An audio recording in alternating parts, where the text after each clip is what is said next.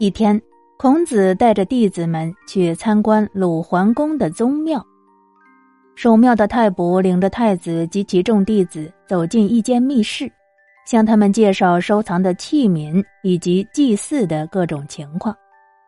突然，孔子发现一件造型非常奇特的器皿，上面书写着“幼之”二字，便非常客气的问太卜：“请教先生。”这种器皿是做何用途的呢？太卜回答说：“哦，这是一件用来伴坐的器皿，常常置于国君公案的右侧，就像座右铭似的，起到一个劝诫的作用，提醒君王办事要不偏不倚、公正无私啊。”孔子听了非常高兴，说：“我真是幸运呐！”竟然能亲眼见到这种巧器，我早就听人说过这种东西，说这种巧器内部空虚的时候它是倾斜的，装上一半水的时候它就是平稳的，但是如果把它灌满了水，它就会翻倒，不知道是不是这样呢？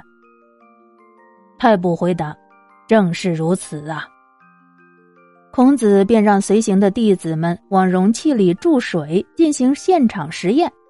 结果果然如他所说，当水倒的很少的时候，它是倾斜的；装上一半的水的时候，它就是平平的。但如果把它装满了水，它就整个翻倒了。孔子看了这个东西，沉默不语。过了一会儿。他指着这个巧器问众弟子：“你们有没有想过，怎样才能做到把水装满而它不倾倒呢？”思维敏捷的子贡马上回答说：“先生，你所说的装满了水而不倾倒，是指的那些权势极大、财富极多的人，怎样才能保持住他们的地位？怎样才能避免倾覆的威胁？是不是？”孔子点点头说：“嗯，还是子贡的头脑转得最快。这些人呐，要想保持住自己的地位和富贵，就必须控制住自己的财富、地位，使它逐渐减少、降低，而不是不断的增加、上升。否则的话，满则富矣。”子贡就问：“那请问先生？”如何控制而使其不偏不倚，保持平稳呢？孔子语重心长的回答说：“这世间万物都有一个发展变化的过程，到达顶峰的时候，自然就会下降。整日里花天酒地，就必然会有饥寒交迫的一天。日头到了正午，必然西斜，月亮。”圆了也必然会缺，因此，聪明绝顶之人遇事要装着无知；知识渊博、能言善辩之人，不可夸夸其谈、哗众取宠；刚强勇猛之人遇事需更加小心谨慎；财势旺盛之时，不可忘掉节俭与贫困；恩泽遍洒之时。千万不可骄奢自满，只有这样才能保持头脑清醒。先王就是靠着这几个方面来保持自己的地位而一统天下的呀。众弟子们听了，连连点头，一副恍然大悟的模样。跟着老师的好处，就是随时随地都能学到有用的知识和道理。鲁国有一位大夫叫孟西子。有一天，孟西子在家里询问两个儿子孟义子和南宫阔。他说：“孔子博学多才，道德高尚，办叔叔传道授业，收弟子不分门类贫贱。你兄弟二人拜师求学已有一个多月了，说说看，都有什么感受啊？”两个儿子纷纷说：“先生他满腹经纶，才高德重，我二人受益匪浅。父亲大人，当今天下礼崩乐毁，我们想跟孔先生一道去周都洛邑考察礼乐。我们想请您。还没等他们说完呢，父亲孟西子说：“好，我马上就去见昭公，请求他派车马送你们俩去洛邑。”孔子就带着南宫阔、子路、子贡还有颜回等弟子，乘坐着马车去周都洛邑学习礼乐。这副车马是由鲁昭公所赠，一辆车，两匹马。车上装饰豪华，一路上师徒谈论起来。孔子说：“这次咱们能乘坐着如此豪华的车马西行周都学习礼乐，南宫阔可是帮了咱们好大的忙啊！”南宫阔赶紧说：“弟子那天把西去学礼之意告诉父亲，父亲立即向昭公禀明，昭公欣然答应了。”先生的大名，昭公也久有耳闻了。学习周礼，以兴鲁国，此乃利国利民之举。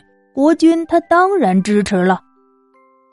这时候，子路说：“先生，弟子有一个问题不明白，始终想不通，我想请教先生。”孔子就说：“说说看，什么问题呀？”子路说。从前，齐国的公子小白和公子纠兄弟二人为了争夺君位，公子纠的师傅管仲曾经帮助公子纠建设公子小白。后来，公子小白即位成了齐桓公，齐桓公想任用自己的师傅鲍叔牙为相，可是鲍叔牙却推荐自己的好朋友管仲，而齐桓公也就乐意让管仲当上了宰相，而且十分重用他。哦，你说的这不是管鲍之交的故事吗？是啊，先生，弟子有两点不明白，想听先生教诲。说说看。第一，管仲曾经帮助公子纠用箭射过齐桓公，按照常理，齐桓公怎么会重用自己的仇人呢？外举不避仇，内举不避子。此乃用人之大道。齐桓公豁达大度，胸怀远志，他深深懂得唯才是用，方能强国安民呢。齐国之所以能够成为春秋五霸之首，这跟齐桓公知人善用有着非常重大的关系啊。子路又问：“第二。”那齐桓公即位后，杀死了自己的兄长公子纠，而作为公子纠的师傅管仲，却去帮助徒弟的仇人做宰相。那像管仲这样的人，不管他本领多大，也不能称为是仁德之人吧？您说呢？听到这里，孔子面色严肃的说：“子路啊，你说的这话可不对。”管仲才真正算得上是仁德之人呐，他英才盖世，智勇过人。齐国经过他的治理，国强民富，威震天下。齐桓公之所以能成为霸主，很大程度上都是因为管仲的效力呀。可是，先生，孔子看着他那疑惑不解的表情，笑了笑。耐心的为弟子们解释：看待一个人呐，不能够只看其小节小信，而忽视其大节大信；不能够只见支流而不见主流。管仲乃济世之才，齐国全靠他的辅佐，这才能威服天下，称霸诸侯，能使国家强盛，人民富足。这种人怎能说他不是仁德之人呢？众弟子听了，佩服的五体投地。子路也终于想通了这个问题，连连点头。